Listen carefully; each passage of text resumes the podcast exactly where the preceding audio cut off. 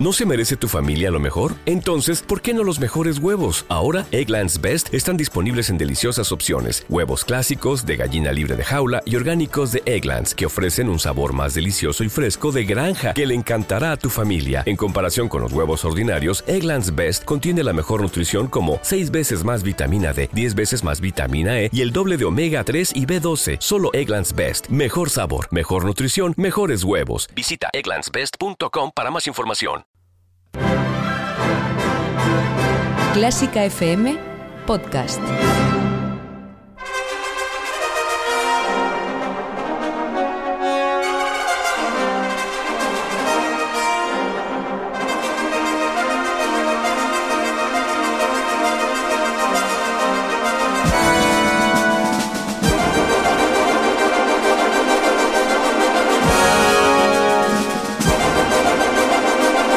La actualidad de la mejor música en el ático de Clásica FM con Mario Mora y Ana Laura Iglesias.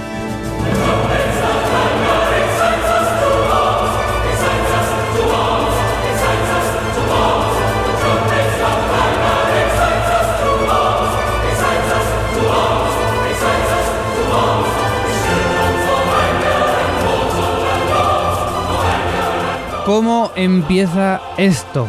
¿Cómo empieza esto? Saludos a todos, bienvenidos a la actualidad de la mejor música del mundo. Vuelven los lunes del ático, gracias por estar ahí una temporada más y gracias especialmente a los que nos ayudáis con esos 5 euros mensuales dentro de nuestro programa de mecenas. Además este año vais a tener mucha voz en Clásica FM. Y digo cómo empieza esto porque anoche vivimos en el Teatro Real una de esas situaciones que ensucia la imagen que estaba dando la cultura hasta este momento. Vamos a poner todas las fichas en su sitio, vamos a relatar lo ocurrido. Ayer domingo había una función prevista de Il in Máscara en el Teatro Real de Madrid, uno de los teatros de ópera más importantes tanto de España como del mundo. El público comenzó a ocupar las butacas del teatro y de repente las redes sociales comenzaron a llenarse de imágenes que mostraban una cosa muy clara.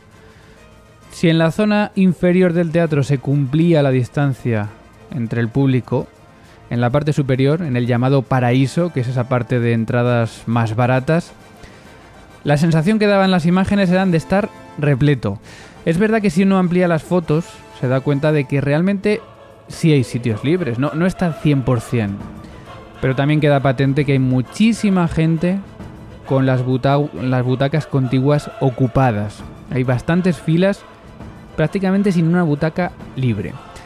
A raíz de aquí, protestas del público y finalmente cancelación de esta función.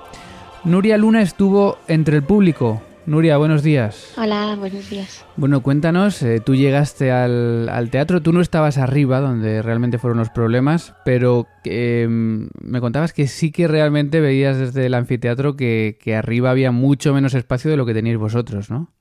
Sí, completamente. Y de hecho, cuando cuando se empezaron a quejar, muchos se quejaban de que abajo sí y arriba no, no se estaba respetando la distancia. Em, Entonces, eh, en tu caso, en el anfiteatro donde tú estabas, eh, ¿tenías butacas libres a los lados? Sí, en mi caso sí. Era sobre todo en la parte del paraíso.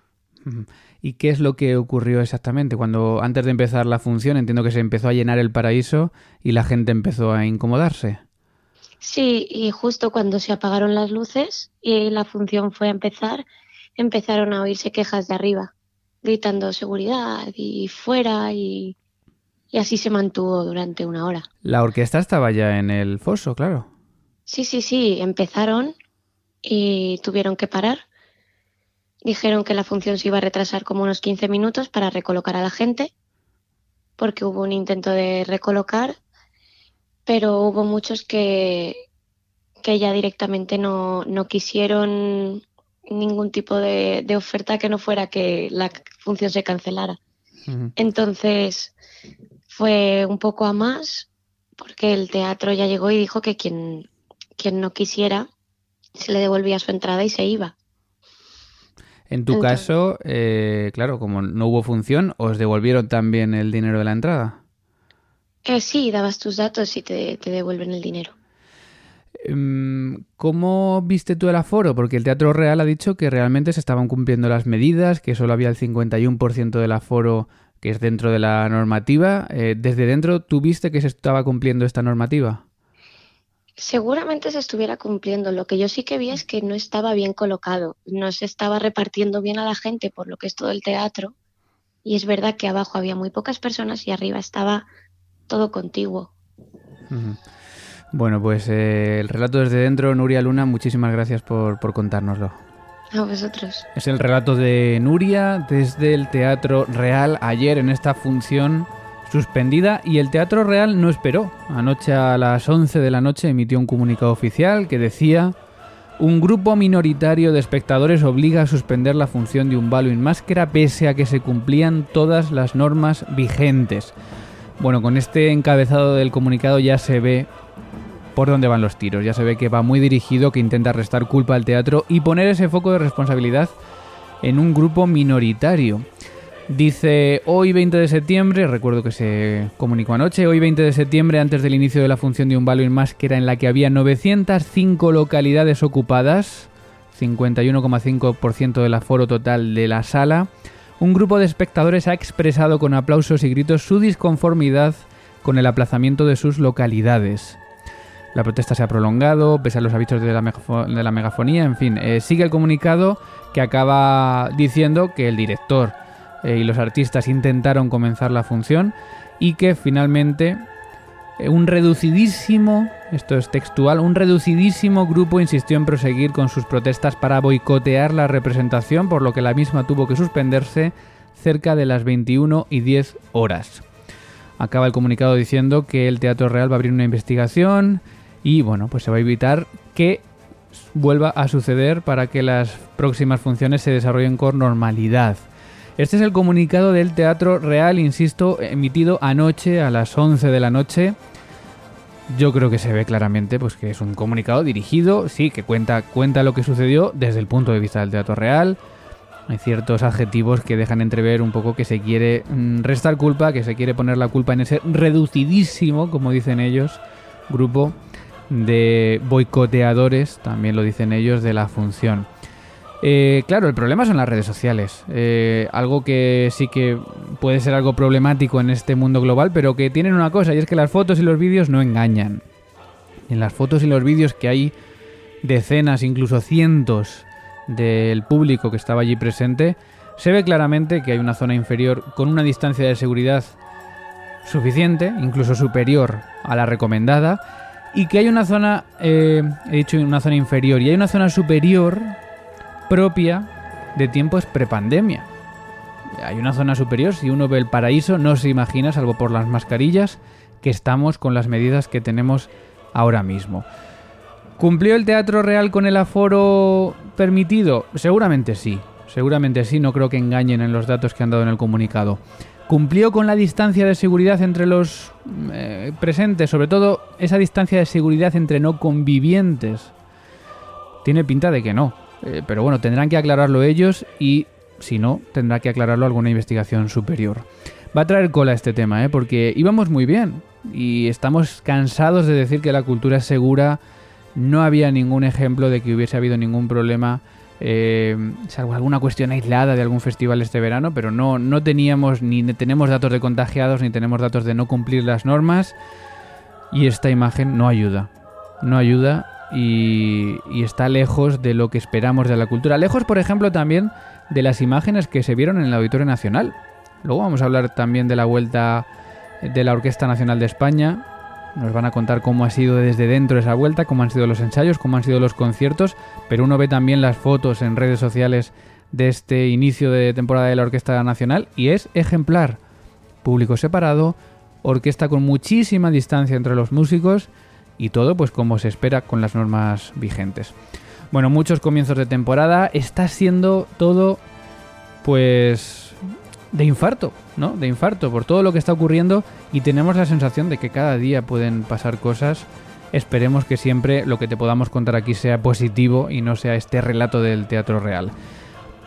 Para evitar este tipo de situaciones, hay otros que han vuelto transformados. Por ejemplo, la Fundación Juan March anuncia que de octubre a diciembre la programación va a ser únicamente digital. Van a aprovechar esta situación para dar un impulso a su canal digital y a través de él pues van a ofrecer tres ciclos musicales que no van a ser nuevos, sino que va a retransmitir, van a retransmitir conciertos del pasado y son los nuevos tiempos que estamos viviendo. También hay que acostumbrarse a, esto. Hay mucha diversidad de decisiones, como estamos viendo, y en este caso la marcha ha decidido, de momento, cerrar su recién reformado auditorio y potenciar su canal digital. Hablamos también de Dudamel, Gustavo Dudamel, uno de los nombres internacionales de la dirección y uno de los nombres que está, aparte de muy inquieto, porque está muy presente eh, por todos sitios, está muy relacionado con, con España. Un Dudamel que dirigió el pasado viernes en el Palau de la Música Catalana la Orquesta Sinfónica de Galicia, con la novena de Beethoven. Tuvo que ser muy emocionante, por lo que se lee en las críticas. Un Dudamel que anuncia un proyecto de realidad virtual también en Barcelona, su proyecto Symphony. Un proyecto a modo de película inmersiva con imágenes grabadas junto a la Mahler Chamber Orchestra y que se estrena hoy, lunes, en el Cosmocaixa de Barcelona, donde va a estar hasta el 8 de octubre con entrada gratuita. Mira, yo no creo mucho en la tecnología, ¿eh? pero me ha hecho... Bueno, no, no, es que no, no sé, no, sé qué decir, es una sensación. La transmisión realmente de un, de un más allá, realmente.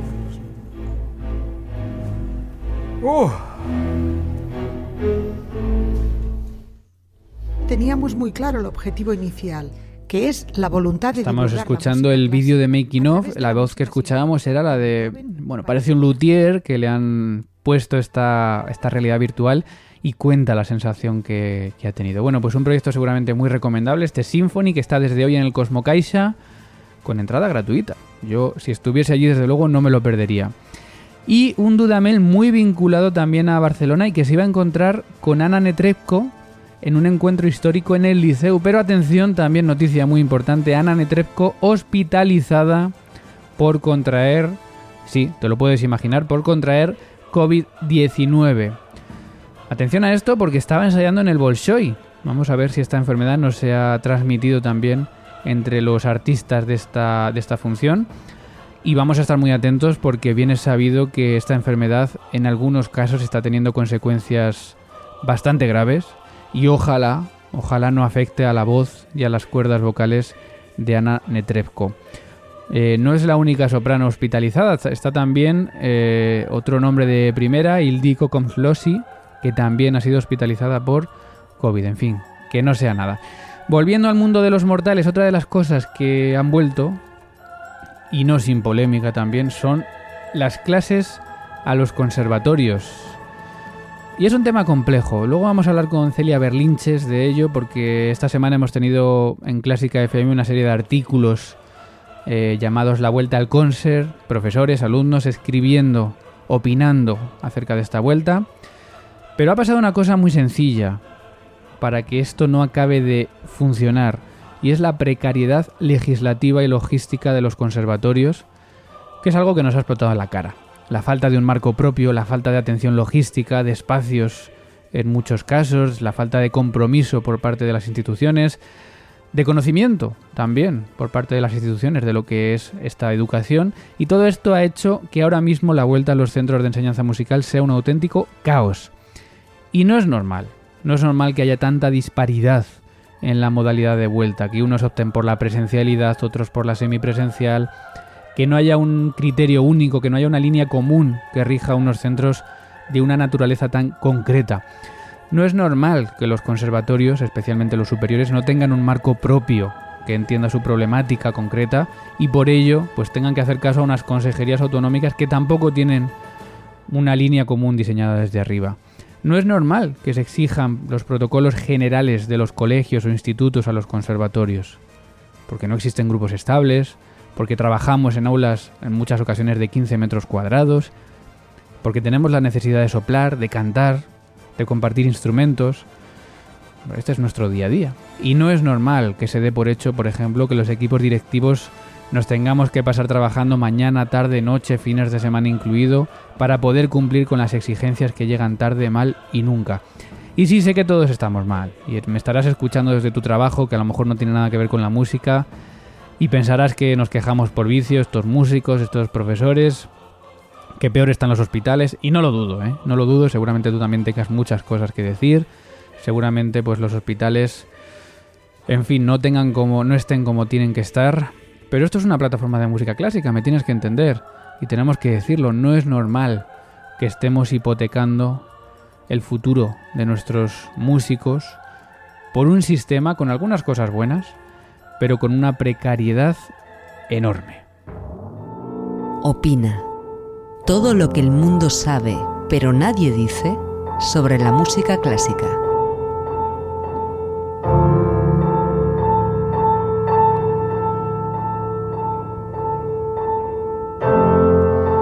La actualidad musical en el ático, pero atención porque no nos hemos ido muy lejos del búnker. El búnker era ese espacio en el que estuvimos durante el estado de alarma contándote el día a día de la música en aquellos tiempos. Es cierto que ahora no estamos en estado de alarma, nos hemos salido de allí, nos hemos venido del ático, pero allí se ha quedado una persona de guardia. Así que si te parece vamos a ver qué se cuece por el búnker, porque seguimos con miles de historias que contarte y que tienen que ver con esta pandemia que nos ha tocado vivir y que afecta tanto a la cultura y a la música que no podemos dejar de mirar a ella.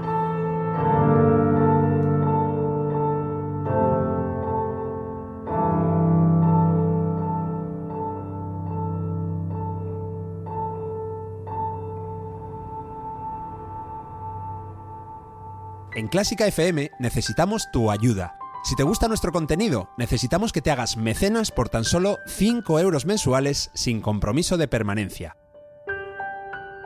Además, regalamos entradas exclusivas y descuentos para los mejores conciertos.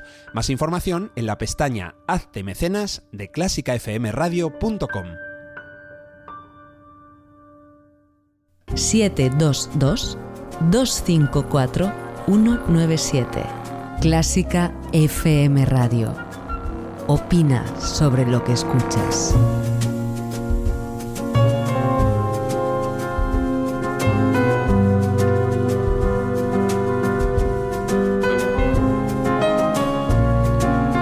Seguimos en el ático, seguimos cerca de la actualidad musical. Y te he dicho antes que sí, hemos salido del búnker, pero a medias, a medias, porque allí se ha quedado una de las voces importantes de Clásica FM. Y siete pisos por debajo de donde estoy hablando ahora mismo, en el búnker, está Ana Laura Iglesias. Muy buenas. Si es que alguien se tenía que quedar por allí y me ha tenido que tocar a mí. Vaya por Dios. Bueno, alguien tiene que fijarse en la realidad de los músicos, alguien tiene que contarnos qué está pasando en los conciertos. Por cierto, tú has tenido conciertos, bastantes conciertos estos días.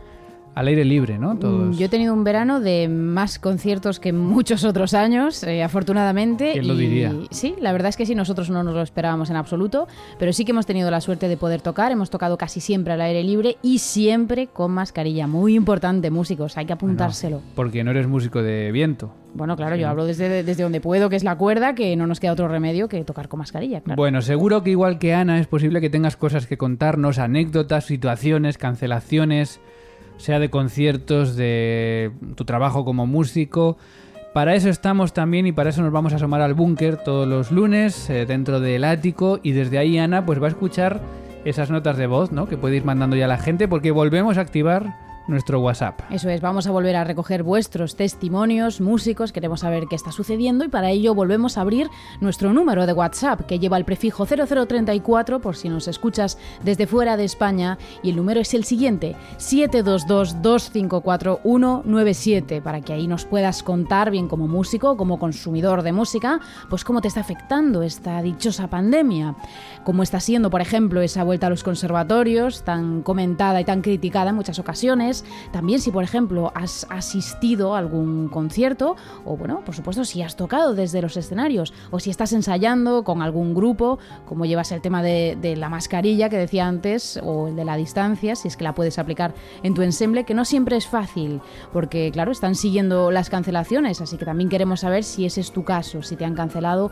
algún concierto, así que ya sabes, notas de voz al 722-254-197. Bueno, y hoy hemos pedido que nos cuenten desde dentro de la Orquesta Nacional de España cómo han comenzado. Lo comentábamos al principio, ya han vuelto a los escenarios, ya han tenido los primeros conciertos. Así que nos hemos metido dentro, Ana, y nos van a contar cómo ha sido esa vuelta a los ensayos y a los conciertos. Eso es, nos hemos ido directamente a la fuente, a los atriles de la Orquesta Nacional de España. Hemos hablado con Alicia Salas, viola en esta Orquesta Nacional de España, y que nos, bueno, hemos querido preguntarle cómo ha sido la vuelta a los ensayos y el comienzo de la temporada con esos primeros conciertos con público en el Auditorio Nacional que han tenido desde marzo.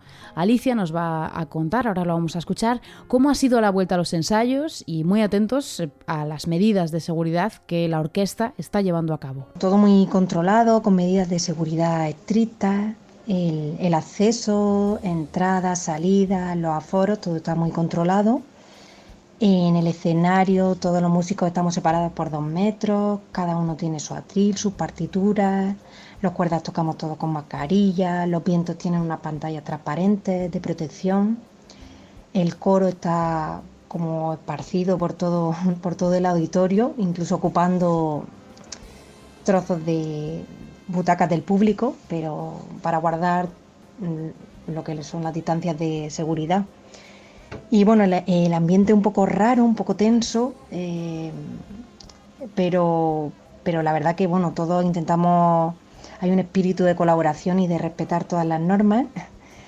Al principio, pues en el escenario, el estar tan separado, pues te cuesta un poco más escucharte, o sea, escuchar a los compañeros y, y las referencias te cambian, pero, pero la verdad que en general la sensación es de ilusión, de que teníamos muchas ganas de volver a tocar juntos y desde el principio se ve, se ve que hay una energía como nueva, de una energía especial, pues, supongo debido a la situación especial, pero, pero sí, como mucha energía y eso es muy motivante. Es todo nuevo, ¿eh? realmente ahora. Eh, todo parece empezar de cero. No es la vuelta ni a los conservatorios, ni a los ensayos, ni a los conciertos.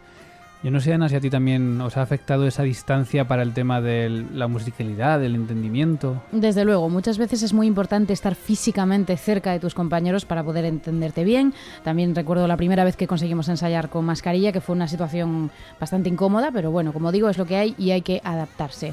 Así que, como nos dice Alicia, pues la, la OCNE ya está teniendo los primeros conciertos y nos está contando también cómo ha sido salir al escenario, cómo ha sido poder tener el público delante y cómo también el público ha reaccionado a esta vuelta de la Orquesta Nacional de España. Los conciertos, pues la verdad que este fin de semana ha sido muy, ha sido muy emocionante.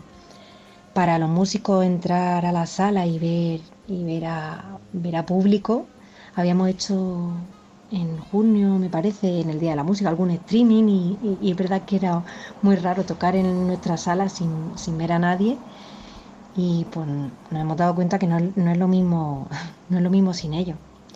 Te, ver al público te pone en un estado diferente de concentración de emoción.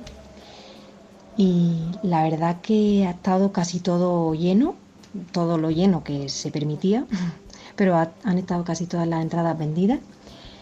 Y bueno teníamos la expectativa de si vendrá gente si no teníamos muchas dudas por, por el miedo por si la gente tendrá miedo si también el tiempo de este fin de semana nos ayudó mucho. Y, la verdad que han sido conciertos muy especiales. Mm, el público estaba muy entregado, había muy, mucho aplauso y con mucha ganas de pie desde el primer momento. Y la verdad que era una sensación muy bonita. Yo podía sentir que como que para el público era el concierto era, era muy importante. Era, tenía mucha, como que tenía muchas ganas de vivir esa experiencia que, llevaban mucho tiempo sin, vivir y que no sabían cuándo se podía volver a vivir. Así que ha sido muy bonito. Bueno, yo creo que dice da la sensación de que para el, para el público era muy importante. Estoy seguro que para el público era muy importante, sobre todo para ese público de la Orquesta Nacional que está acostumbrado a conciertos semanales. Llevaban desde la primera semana de marzo, salvo que hubiesen ido al Festival de Granada o alguna cosa de estas, o al de Santander, sin ver a la Orquesta Nacional. Y esa emoción en el ambiente, que es la que hablábamos también con Sheila Blanco, con Valentina Granados, yo creo que es lo que está reinando ahora también en el público y en los músicos en cada concierto, ¿no crees? Sí, sí que se puede sentir esa, esa conexión especial eh, con el público, que bueno, pues ambos compartimos sin decirlo el hecho de que sabemos que es una situación bastante peculiar y que somos unos privilegiados de poder vivirla desde ambas partes. Bueno, seguramente más allá de los WhatsApp, eh, nos puedes contar también en redes sociales eh, qué piensas, qué opinas, qué estás viviendo y por ahí también te leemos. Eso es, estamos en Twitter en arroba clásica FM Radio, donde somos una comunidad de 10.865 amigos y amigas. Este fin de semana, por ejemplo, nos decía Juanra, arroba Juanra Hidalgo, ¿qué descubrimiento más bueno es Clásica FM Radio? Pues, pues muchísimas gracias a ti, Juanra, por, por, comentarlo además. También preguntábamos en esta vuelta de Clásica FM, ¿qué te gustaría que incluyésemos en esta nueva temporada? Y aquí tenemos algunas respuestas que hemos recibido. Por ejemplo, Aaron Zapico, arroba Aaron Zapico, nos decía, sería fantástico contar con más debates, encuentros, foros transversales que pusieran en contacto a los diferentes actores del sector, crítica, artistas, musicólogos, programadores, gestores, apenas hay comunicación. Pues es cierto, sería muy bueno también abrir, seguramente aquí en el ático haremos alguna tertulia como hicimos en el búnker y por supuesto Aaron Zapico estás más que, más que invitado. También Alejandro Ramírez Vadillo, arroba rmz barra baja nos decía un podcast sobre historia e interpretación de la música clásica. Pues tomamos nota también, por supuesto. Pablo JS, arroba Pablo J. Gomera, nos decía mmm, música contemporánea y jóvenes promesas. Así, a, a bote pronto casi nada, pero también es de interesante desde Se pueden juntar las dos cosas, claro. Jóvenes compositores, entonces. Lasqueti, arroba Lasquetina, un programa que analizase obras de series o de películas como Diego de Acevedo o similares y sus autores. Bueno, pues ¿por qué no? FJCH, arroba FJCH barra baja Linares, decía sesión doble semanal de Iribarren Carlo y más Chopin, por pedir que no quede. Habrá que negociarlo con Carlos. Yo creo que con uno y toca la semana tiene ya bastante trabajo. No creo que, con, que Carlos tenga mucho problema, ¿eh? con sus ocho otros programas que hace en la radio FM por ahí también. Estamos también en Instagram, en arroba clásica FM Radio, donde somos 1978 amigos. Y también nos contestaban a esta misma pregunta. Algunos incluso nos recomendaban colaboradores como a Shakira Ventura o a Arte sin dormirte, que parece que quieren los seguidores de Twitter escucharles en Clásica FM. Bueno, estamos en Estamos en ello, estamos en ello. A Shakira a ver si la traemos algún día también por Hoy Toca. y la desvirtualizamos, ¿no? Porque nos conocemos desde hace mucho tiempo, pero a través de una pantalla. Que nos hable de esas mujeres compositoras y de su mapa de mujeres compositoras. Y Arte sin dormirte, una cuenta de Instagram súper interesante que ha sido la, la revelación también de estos meses de pandemia con muchas historias interesantes. Bueno, pues atentos a Clásica FM. Todo se andará y también si te apetece pasarte por Facebook, estamos en facebook.com barra Clásica FM Radio, donde así nos siguen 5.630 amigos y amigas. Si lo prefieres, puedes escribirnos un email a contacto arroba clásicafmradio.com o una nota de voz gratuita al 0034 722 197. Bueno, gracias a todos por participar, por difundir nuestros contenidos y por hacer de embajadores de Clásica FM, bien sea en las redes sociales, y sabéis también que es muy importante que nos ayudéis con esta tarea en iVoox, donde distribuimos nuestros podcasts y donde nos ayudáis enormemente si comentáis o le dais a, ese corazoncito, a ese pulgar hacia arriba, según donde nos escuches, en los audios de nuestros podcasts. Porque ahí mismo eh, podéis hacerlo y lo han hecho, por ejemplo, esta semana Juan Val, Manuel FV, Chapete, Dogba, Paco Granados, son Soles Moreno Mayoral, Carlos Pardo Pérez, Josefe Flores, Virginia Olanga, Antonio Cruz, Crítico Entrópico y todos los anónimos. Y de verdad que os agradecemos este gesto que es importantísimo para nosotros porque esto nos ayuda a tener más visibilidad ya que cada vez más gente conozca Clásica FM. Bueno, Ana, tú te quedas por el búnker. Al pie del cañón, por supuesto. Ahora después vuelvo y nos despedimos. Pero el ático sigue porque el ático es un magazine de información, es un rincón de encuentro y también este año vamos a dedicar unos minutos finales al entretenimiento y al conocimiento.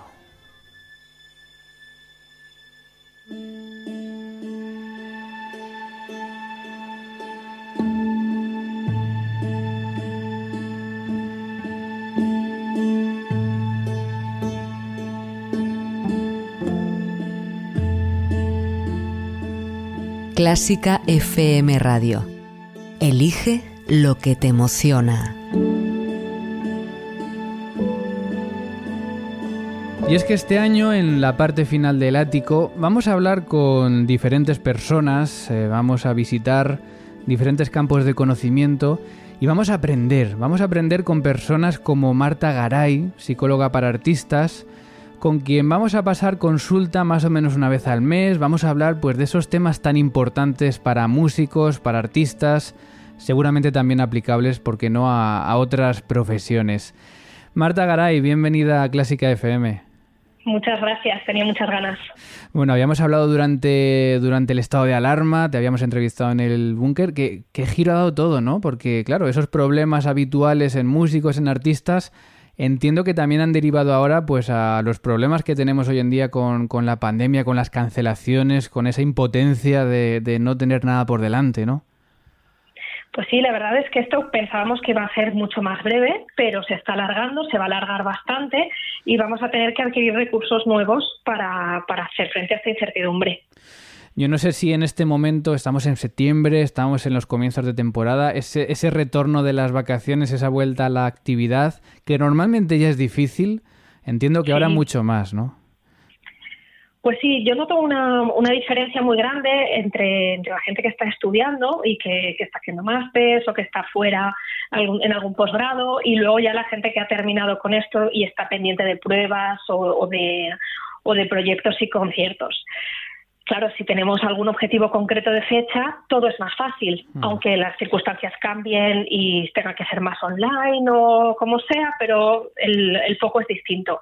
Cuando es todo abierto y todo está pausado, se hace más difícil que, no sé, obviamente te hago una pregunta así como muy general, ¿no? Pero alguna, no sé, alguna línea que, que podamos, porque yo una de las cosas, por ejemplo, que, que siento, ¿no? Que veo, es, eh, hay tanta, tantas cosas que hacer eh, y como tú dices, tan pocas metas por delante ahora mismo, que a veces cuesta ponerse a ello, ¿no? Entiendo que a lo mejor tener una rutina, tener un plan de trabajo diario ayuda, ¿no? a llevarlo. Sí, y, más que un trabajo diario y una rutina concreta, lo que más nos va a ayudar es tener una, como unos objetivos personales, más allá de los objetivos de fecha o de, o de proyectos concretos, sino una, como una especie de hoja de ruta personal, donde yo voy viendo que con mi trabajo y mi estudio diario voy avanzando. Porque sin esto sí que me pierdo absolutamente y dependo del, del contexto, del entorno, y eso ahora mismo no nos lo podemos permitir. Bueno, estrategias que nos va a ir enseñando Marta. en dos semanas vamos a pasar la primera consulta. Em, yo no sé qué temas vas a querer que, abordemos, incluso creo que lo podemos dejar abierto, ¿no? También a que nos propongan qué temas quiere la gente que, comentemos. Exacto, sí, sí, sí. Para mí va a ser muy importante hablar de algunos temas Mm, digamos, básicos ¿no? en mi trabajo, que sería, por ejemplo, el miedo escénico o la relación con los profesores, que a veces es muy tóxica, o qué pasa cuando a nivel emocional, cuando me voy fuera de España, cómo afrontar lesiones, no sé, también temas de perfeccionismo eh, cómo, podemos afrontar las, audiciones o los conciertos a nivel de preparación mental. Todo esto es el núcleo de mi trabajo, pero sí que me gustaría con vosotros priorizar hacia lo que interese más, ¿no? Entonces vamos a dejar como un consultorio para, para cada semana, o sea, cada, cada mes, cada sección que vayamos a hacer, pues bueno, que la gente pueda pedirnos y pueda decir, pues mira, me interesa más este tema, tengo esta curiosidad y a partir de ahí elaboramos la, sección, si os parece. Muy bien, pues vamos a abrir en Instagram, en Twitter, en las redes sociales este, bueno, esta cajita de sugerencias y vamos a ir recibiendo pues los temas que os interesen y vamos a pedirle a Marta pues que oye que nos, eh, nos cuente un poco también. Oye, ¿cómo podemos cómo podemos encontrarte en Instagram también para que la gente te vaya siguiendo y vaya viendo por dónde van tus tus tiros? Pues en Instagram estoy como Marta Garay barra baja impulsarte. Marta Garay Impulsarte. Bueno, pues en dos semanas hablamos con ella y en dos semanas volvemos a, a pasar consultorio para tratar estos temas tan importantes. Marta, muchísimas gracias. Un placer, hasta pronto. Y otra de las personas que también va a visitar mensualmente el ático, es una voz que ya conocemos en Clásica FM, es Celia Berlincher. Celia, bienvenida. Hola. Celia que estuvo ya con nosotros en el programa Presentación, que ha estado esta semana coordinando Celia una cosa súper interesante, me ha parecido que es la vuelta al concert en la que hemos leído pues eh, distintos artículos, uno tuyo, porque eres estudiante también de, enseñanzas superiores, sobre la vuelta a los conservatorios que no está siendo nada clara, no está siendo nada fácil y tampoco creo, no sé si desde el mundo exterior de la música se está entendiendo lo difícil que, lo estamos teniendo. Celia, ¿qué conclusiones mm, tenemos de estos artículos que hemos leído? ¿Qué podemos saber de esta vuelta al concert? Bueno, pues lo primero que va a ser un año de incertidumbre para todos y que tenemos que intentar eh, ayudarnos entre todos y colaborar para que sea un, un, año dentro de las circunstancias, ¿no? Pues que, que la educación y las enseñanzas que recibamos también los alumnos pues pueden ser lo más normal pues, lo, lo, más normales posible y luego pues como conclusiones eh, es cierto que existe que hay una falta de protocolos concretos en los conservatorios superiores muchas veces por falta de legislación y encima somos enseñanzas de régimen especial entonces eso dificulta mucho el trabajo tanto para los docentes eh, como para los alumnos que al final somos un poco los que sufrimos también esas consecuencias entonces, bueno, pues hay conservatorios que lo van a hacer presencial, otro como el mío, que es el de Madrid, lo vamos a hacer semipresencial. Y bueno, pues las conclusiones a las que han llegado la gente que ha colaborado en esta vuelta al concert han sido que el refuerzo de las herramientas eh, tecnológicas va a ser fundamental, porque probablemente la grabación de conciertos eh, sea una cosa que, que, se quede ya en nuestro en nuestro sistema que antes quizá hacíamos audiciones a puerta cerrada y ahora quizá pues también puede ser un punto positivo para nosotros. Luego también el tema de los espacios que depende mucho de, de cada centro. Hay centros que tienen espacios muy grandes y otros que tienen espacios muy pequeños que comparten edificio. Entonces eso también pues dificulta la tarea de, de buscar espacios para el estudio y para, para dar las clases no entonces, bueno, pues hay un poco de, dilema con todo. Lo que sí está claro que todo el mundo va a respetar las, medidas sanitarias.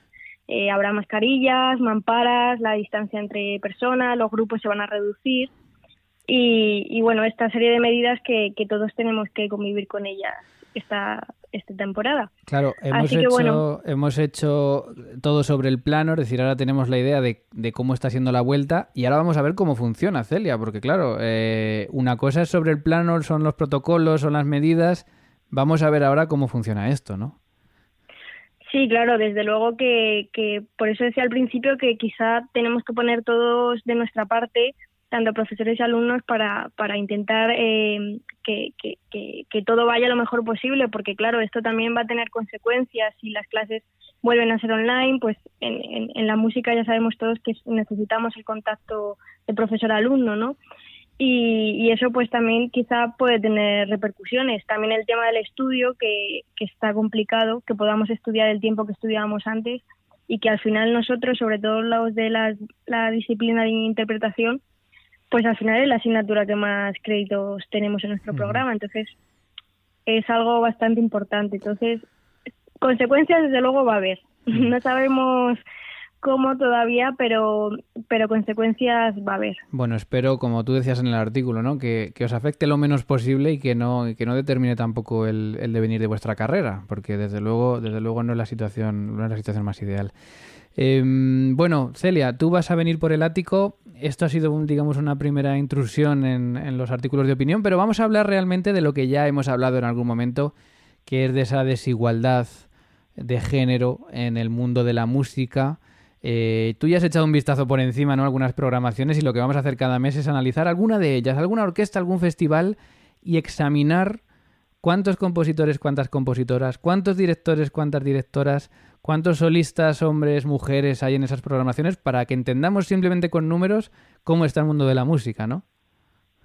Pues sí, esa es la idea de, em, coger datos y que, de una manera numérica podamos ver rápidamente cómo, cómo, cómo está el panorama y compararlo también con los artículos que hicimos el año pasado y ver si hemos mejorado un poquito o seguimos todavía en el mismo peldaño. No sé si vamos a seguir lejos del, del, aprobado todavía, pero bueno, vamos a ver, vamos a ver si hemos mejorado. Al menos que hayamos mejorado un poco, yo ya con eso casi me conformaba, ¿eh?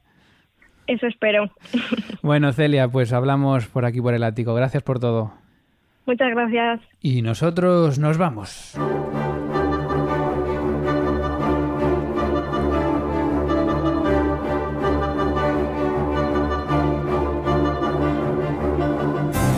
Ana, sigues por ahí, ¿no? Por aquí sigo. Bueno, en el búnker siguen llegando WhatsApps, siguen llegando mensajes. Recuérdanos eso, ese número de WhatsApp donde la gente puede seguir mandando notas de voz. Prefijo 0034 y número 722254197.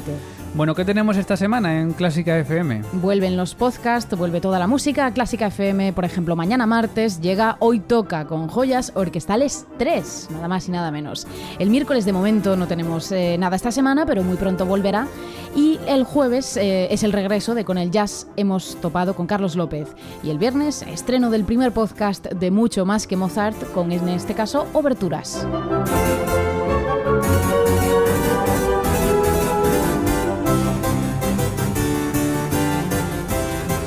Así que ya no hay fila 1.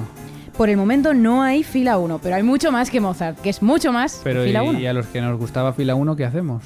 Eh, pues, por ejemplo, escuchar los programas antiguos, que debe haber cerca de 200 conciertos programados. Pero esto de mucho más que Mozart, pero sale Ana Laura o no. Sale Ana Laura y sale la mejor música del mundo, que es la gran protagonista. Gracias, Ana. Gracias, Mario. Y gracias a todos por seguir escuchando el ático hasta este final. Se despide quien te habla, Mario Mora. Feliz semana. Adiós. Y si has llegado hasta aquí, es posible que te gusten todos nuestros podcasts. Ayúdanos con 5 euros mensuales y haz que Clásica FM siga siendo posible. Más información en clásicafmradio.es.